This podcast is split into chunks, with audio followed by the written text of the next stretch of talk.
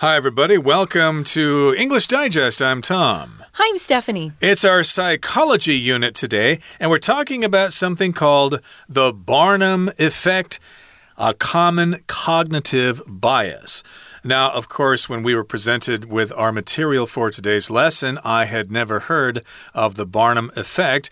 I've heard of Barnum mm -hmm. in terms of the circus. Barnum and Bailey. Right. I think in the end they were called the Ringling Ringling Brothers and Barnum and Bailey Circus. Yeah which I think finally disbanded a couple of years ago. Sadly. But uh, this is uh, kind of related to this person because he had a quote there's a sucker born every minute, and that's uh, one of the reasons why this uh, phenomenon in psychology is called the Barnum effect, and it's a cognitive bias. We all have biases towards certain things. In other words, we believe some things because we want to or because we have certain evidence which uh, may not be sufficient, but we still believe it anyway. Everybody's biased in certain degrees, so it's hard for people to be objective. Oh yeah. and anyone who says they're objective isn't isn't objective. So there you go. Yeah, we all have our own biases. Uh, biases is the plural form. Yeah, just you know, based on your background. Um, might come from your your parents. It might come from uh, where you went to college or school. Uh, nowadays, at least in America, most colleges are very, very much pro socialism and communism.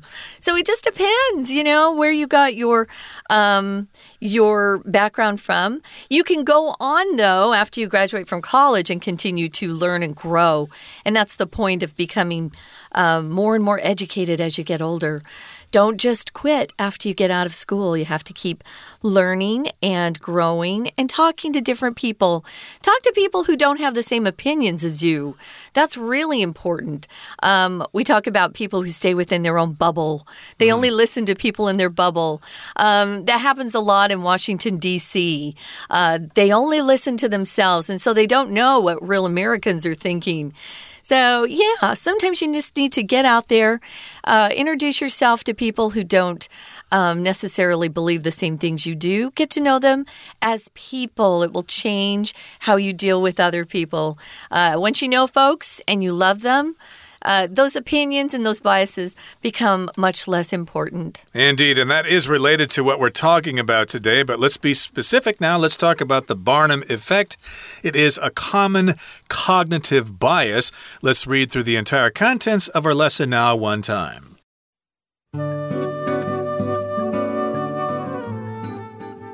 Have you ever read your horoscope and thought the predictions were extraordinarily accurate? If so, You've experienced the Barnum effect, also called the Forer effect. This psychological phenomenon refers to the tendency of people to believe that vague, general statements are specific descriptions of themselves. The Barnum effect works exceptionally well for positive statements, as most people's egos enjoy praise and reject criticism. It's named after American businessman P.T. Barnum, who's strongly associated with the phrase, there's a sucker born every minute.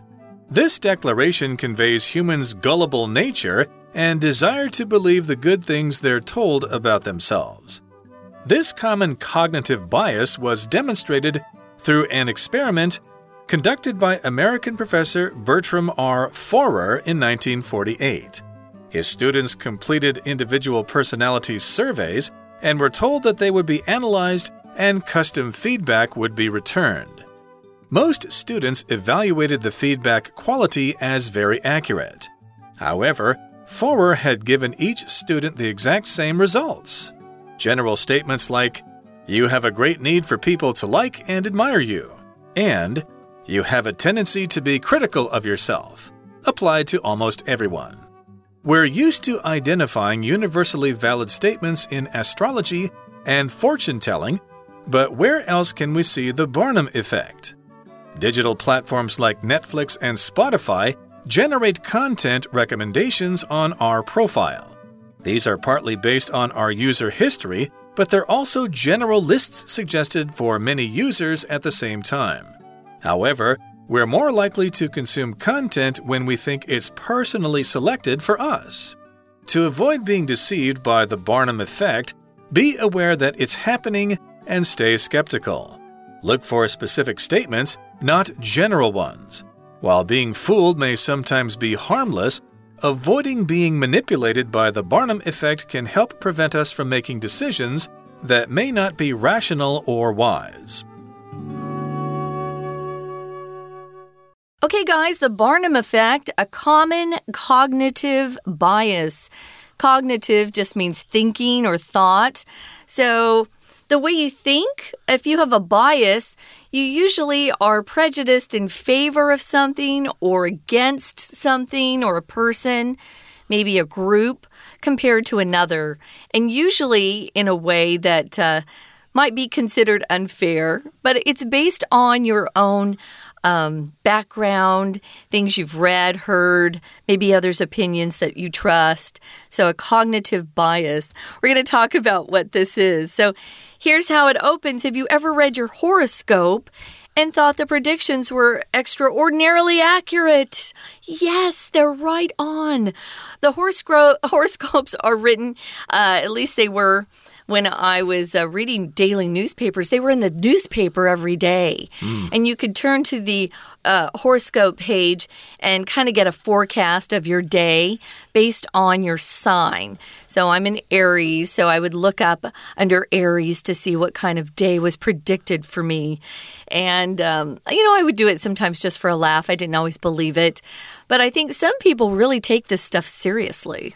Right. And of course, the thing you read in the newspaper or online is called your horoscope, and you try to find your sign, and it gives your birth date, and you read your forecast for the day or your prediction. And a lot of times, oh, wow, that sounds so accurate. That describes me. Indeed, you may have read your horoscope and thought, wow, those predictions are really accurate. They're extraordinarily accurate, really 100% accurate. And if so, if that has happened to you, you've experienced the Barnum effect, also called the Forer effect. Okay, so again, we're talking about this uh, psychological phenomenon uh, called the Barnum effect.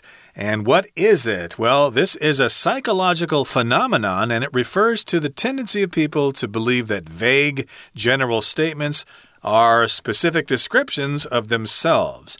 So, if something's psychological, it has to do with the mind, how you think. And a phenomenon, of course, is just something that happens.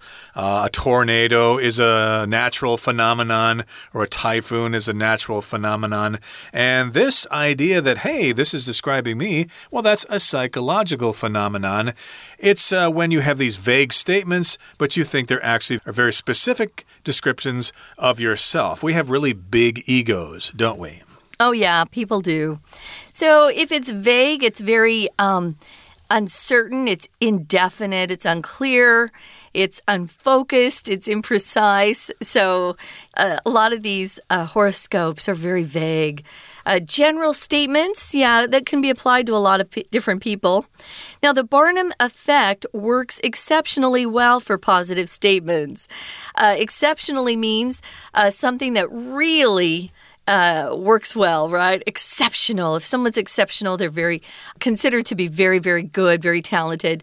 Uh, not typical. Outstanding, um, unusually good, exceptionally well uh, for positive statements because most people have egos and we all enjoy hearing praise and we don't want to be criticized. So we reject criticism. Criticism is when somebody is giving you points on things that you uh, can that you can improve upon. Uh, maybe somebody's job is to uh, write criticisms uh, in the paper for movies, like eh, they're a movie critic. Um, their job would be to go see the movie and write the good points and the bad points. But of course, the bad points usually stick in our minds. We don't want to hear the negative criticism. Remember, criticism doesn't have to be negative, it can be positive too. Typically, we we say this word in a negative way, but uh, if you really want to um, emphasize that it's negative, you should say negative criticism. Mm -hmm, indeed, and it works really, really well for positive statements. People like to hear good things about them because we have big egos. Mm. We like to hear praise, and we don't really like to hear criticism. And uh, where does this uh, phenomenon come from? Well, it's named after American businessman P.T. Barnum, who also had the circus. He's strongly associated with the phrase, there's a sucker born every minute, which means basically there's somebody dumb out there who you can exploit somehow. I guess uh, if you're a businessman, you're always thinking in those terms. There's always somebody I can sell a useless product to and make a ton of money as a result. And this declaration conveys humans' gullible nature and humans' desire to believe the good things they're told about themselves. Now, here we've got the word gullible. That just means you believe things really, really easily. Okay, we say this of people who uh, are told things and they believe it right away. Uh, I was quite gullible when I was very young. My brother used to tell me stories that he uh, actually was Jack and the Beanstalk and he climbed up the beanstalk and he stole the uh, goose that laid the golden egg. And I believed him. I thought it was actually true. I was very gullible. As you grow older, hopefully you're um, more discerning you're more critical, uh, you're more cynical as to what people tell you. Uh, if you're gullible, it's easy to get you to believe anything. So don't be so gullible that every time you watch something on TV, you think, oh, yes, I know that's true. Check out different sources, guys. Um, I think everybody out there is looking for those suckers that are gullible so that they'll fall for whatever they want to sell them. Uh, so, this declaration conveys or communicates humans' gullible nature and desire to believe the good things they're told about themselves Okay, not so much maybe about their enemies, but they want to believe the good things they're told uh, about themselves. So we're going to take a quick break here, guys. We're going to listen to our Chinese teacher, and then we'll be back to continue on. 大家好，我是派老师。今天讲解的是杂志夏季刊 Unit Fourteen The Barnum Effect: A Common Cognitive Bias。这个单元是文艺选填的练习题，内容要介绍一种心理效应。 心理学家说，我们觉得算命或占卜内容神准的时候，可能要特别小心。这些可能是我们自己对号入座的。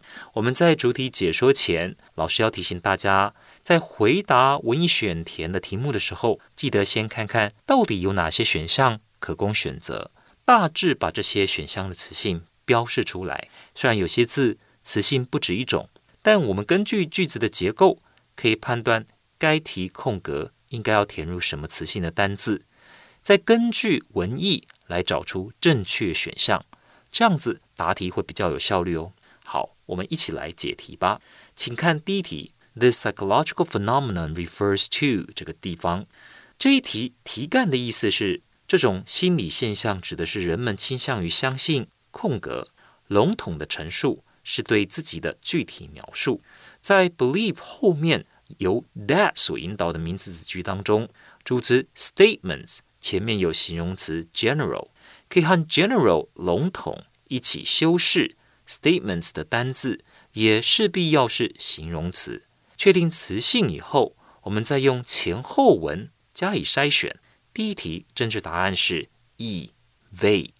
请接着，请看到第二题。The Barnum effect works exceptionally well for positive statements。这个地方，本句的意思是指巴纳姆效应对正面的陈述特别有效，因为大多数人的自尊心喜好赞美，而空格批评。请特别注意，as 所引导的副词子句，as 在此解释为因为，而子句里的 and 是对等连接词。我们知道，两边所接的必须。词性对等，前面是喜欢赞美，后面就应该接上对批评的反应。所以第二题正确答案是 B reject，表示多数人的自尊心喜好赞美，排斥批评。再来，请看第三题，It's 空格 American businessman P.T. Barnum 这个地方，我们看到开头的 It's，通常看到 be 动词，请注意。后面的空格大概有百分之八十的机会是要找个过去分词，造成被动语态。句意是他空格美国商人 P. D. 巴纳姆的而巴纳姆与每一分钟都有一个傻瓜诞生，这句谚语有着密切关系。我们从选项里有过去分词的来挑选，再用前后文意加以过滤，所以第三题答案选 J，named after，表示这个心理效应以美国商人巴纳姆的名字命名。We're going to take a quick break. Stay tuned. We'll be right back.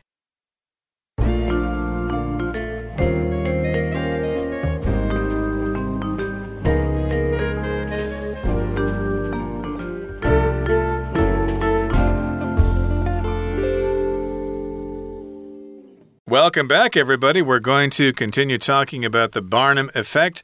Again, it's a common cognitive bias, and basically, it describes people who really believe nice things that are said to them, and those nice things are usually very vague. And we use the example of reading your horoscope. I remember reading those in the past, and I thought, hmm, you know, that could apply to basically anybody. it's not really very specific. If that horoscope came out and said, you're going to have a bicycle accident this afternoon, and you're going to break your right foot at the corner of Main Street and 2nd Avenue, and you're going to be hit by a blue Buick yeah. from 1974, and it's going to be driven by a person by the name of Robert Johnson. Uh, yeah, then I would probably believe it if it actually happened. But, uh, you know, usually they're quite vague. You know, like if you work really hard, you'll be successful. Yeah. that's pretty vague, isn't Yeah. it? So, moving on to paragraph two, this common cognitive bias was demonstrated through an experiment conducted by American professor Bertram R. Forer in 1948. So, if you demonstrate something, you're showing somebody, somebody uh, proof of something, or maybe you're just giving um, a practical uh, explanation or demonstration of something. If you go to some of the big stores here, they're often uh, demonstrating products that they want people to buy. And if they're uh, really good at their job, you buy their demonstration. You think, hmm, yeah, I can see that that's a product I, I can't live without. And so you buy it. To demonstrate just also means to show evidence that something's true or to show that something exists, but somebody has to give you proof or evidence for you to buy it. Or when I say buy, it doesn't mean, you know, putting money down for something. If you, oh, I buy that argument, I buy that, just means, yeah, I accept what you're saying. You've convinced me. Exactly. You believe it, you bought it. And in this case, though, uh, this was demonstrated through an experiment by this American professor of the name Bertram R. Forer way back in 1948, just after the end of World War II. Now, his students completed individual personality surveys and were told that they would be analyzed and custom feedback would be returned. So they were given a survey where they had to answer questions about their personality. Uh, maybe the questions were What's your favorite color? Uh, what kind of people do you like? Uh, are you outgoing? Are you shy? Stuff like that. All these questions would determine your personality. And then the students were told that their answers would be analyzed, they would be looked at, and they would come to some conclusions. And then they would give them some feedback. Remember, feedback is non count, so you cannot add an S to this word. You would receive some feedback, and they would get some feedback. They would get some return from the surveys. They would be interpreted, and most students evaluated the feedback quality as very accurate. So when they got the feedback, from the professor. They thought, hmm, yes, indeed, the feedback is accurate. It definitely describes me. So, um, just to remind our students out there, feedback is um, only a noun. You can't feedback somebody, guys. Please don't use it as a verb. And never put an S on it. No. Um, you give someone feedback. Um, so yeah, feedback's really important. So here they uh, took the the pers personality surveys, and most students had evaluated the feedback quality as very accurate. Uh, they liked what they they saw. Forer had given each student the exact same results. Everybody got the same things. He just used general statements like, Oh, you have a great need for people to like and admire you. Or you have a tendency to be critical of yourself. And this is uh, these are general statements that could be applied to just about everybody, right? Mm. So we're used to, we've accepted, we've grown accustomed to identifying universally valid statements in astrology and fortune telling. But where else can we see the Barnum effect? We're going to talk about that. Universally just means it applies to everybody. Um, something that people universally like is really good food or really good entertainment universally just applies to everyone in every case. Right. So, again, when you are accustomed to doing something a certain way, we say, we're used to that thing. It's kind of interesting here because the pronunciation is used to. Uh, the D there is uh, not so soft there. Uh, you could say that this is used to uh, weigh a person. The scale is used to weigh a person. Then you would say used to. But if you're talking about something you did in the past, you could say, I used to do this, but I don't anymore. I used to smoke, but I quit mm -hmm. 20 years ago. And here we are used to identifying universally valid statements in astrology. Yeah, we we do that all the time. We know what happens. We're used to it. And we also hear these statements in fortune telling. But uh, indeed, where else can we see the Barnum effect? Well, let's talk about digital platforms like Netflix and Spotify. These are websites where you can get uh, movies and music and stuff like that. And they give us content or they give us suggestions for movies or for songs. They give us recommendations on our profile. So, yes, we think these uh, recommendations are tailored mm. for us individually. They make these suggestions for us. And sometimes you look at it and you go, wow, how did they know that I would like music by the Rolling Stones? That's magical. It's far out.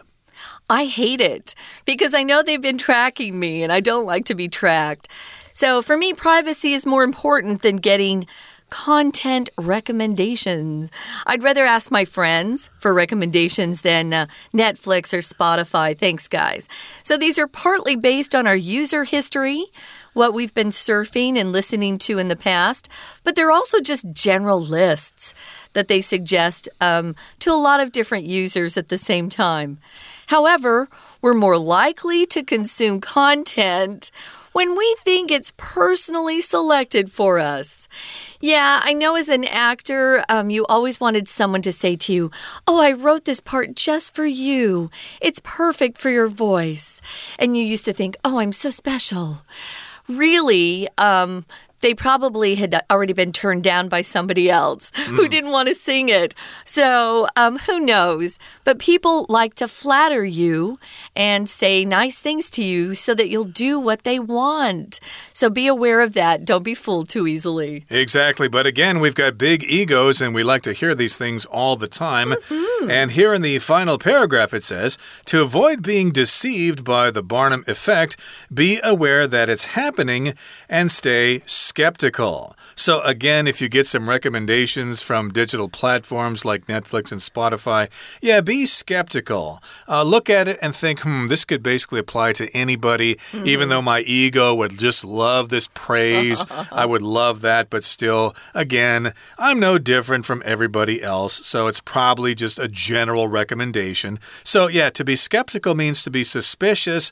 Uh, don't uh, be gullible and believe everything you hear. Check out the sources. Yeah, so um, you want to um, be aware of what's happening, stay skeptical. As Tom said, look for specific statements, not general ones. While being fooled may sometimes be harmless, avoiding being manipulated by the Barnum effect can help prevent us from making decisions that may not be rational or wise. Yeah, you want to want to make good decisions, decisions that make sense, that are logical. If you're being manipulated, someone is controlling or influencing you in a situation. And they're probably doing it uh, by either through fear. We know that if uh, if we're really afraid, people have an easier time uh, controlling us and manipulating us. If you're being um, told every day that there's a disaster coming and oh, you got to do this and this, step back and go, wait a minute, and probably turn off that uh, TV for a while or get off the internet and go just hang out with real people. Don't be manipulated, guys guys, that just again means to be uh, controlled or influenced to do something. No one wants to be manipulated, and you certainly don't want to be the one manipulating others. Exactly. So there you have it, the Barnum effect. And of course, there are all sorts of other biases out there that we don't have time to discuss today. But this is a good one. Remember, you're not so smart. You don't know everything. Basically, these things are recommendations that are very general yeah. and very vague. Okay, that brings us to the end of our discussion. Here's our Chinese teacher who's better than everybody else. 第二段开头提到，美国教授福勒 在西元一九四八年进行的一项实验，证明这种常见的认知偏误。接着，请看第四题。第四题的意思是，他的学生完成了个人人格空格，并告知会被分析及接收到个人化的回馈当中。句子主词 his students，主要动词是 completed 完成，后面并没有看到任何的名词作为受词。既然 completed 是及物动词，表示完成，就需要有个名词当受词，再用前后句意筛选。所以第四题答案选 C surveys，表示他的学生完成了个人人格调查。然后是第五题，这个句子的主词 most students 之后并没有动词，以前后文意作为筛选依据。第五题选 H evaluated，表示多数学生都将回馈意见的品质。评为非常准确。然而，福勒教授给了每位学生完全相同的结果，都是很笼统的陈述，像是你非常需要人们喜欢和钦佩你，和你倾向对自己吹毛求疵。再来，我们看第六题，请注意这里的句子稍微长了点，同学不要跟丢了。主词是 general statements，而 like 之后的句子是举例，所以这个句子也缺乏主要动词。因此，第六题选 G，apply to，表示这样笼统的陈述几乎适用于所有人。接着，请看到第三段，我们习惯于识别占星术与算命中普遍合理的陈述，但我们还能在哪看到巴纳姆效应呢？再来，请看第七题。第七题当中的动词 generate 表示产生、生成，是及物动词，需要有名词作为受词。如果大家用过 Netflix、Spotify，应该都知道这些影音串流平台会根据我们看过、听过的节目音乐做推荐。所以第七题答案选 A，recommendations。接着，请看第八题。第八题这里 be likely to 表示可能会怎样，to 后面要加原形动词，再根据前后文筛选。所以第八题答案选 D，consume。接着，请看第九题。第九题，请看到 be 动词的时候特别注意，后面呢通常是要找一个过去分词，造成被动语态。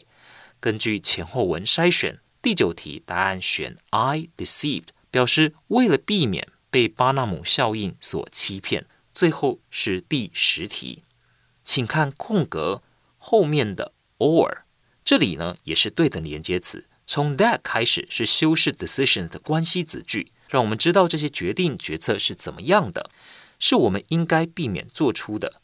wise 形容词在对等连接词 or 之前也应该找一个形容词，所以第十题选 F rational，这里表示避免被巴纳姆效应操纵，有助于防止我们做出不理性或不明智的抉择。谢谢大家。That's it, guys. Thanks for joining us on English Digest. We hope you'll come back soon. You're all the smartest, best listeners and English learners ever. You are. Yeah, so thanks. And that was the truth. I was being really sincere. Uh, that's it for today. Uh, we hope you get a chance to check out um, some more articles in the magazine, and we hope you're busy learning as much as you can. For English Digest, I'm Stephanie. And I'm Tom. Goodbye. Bye.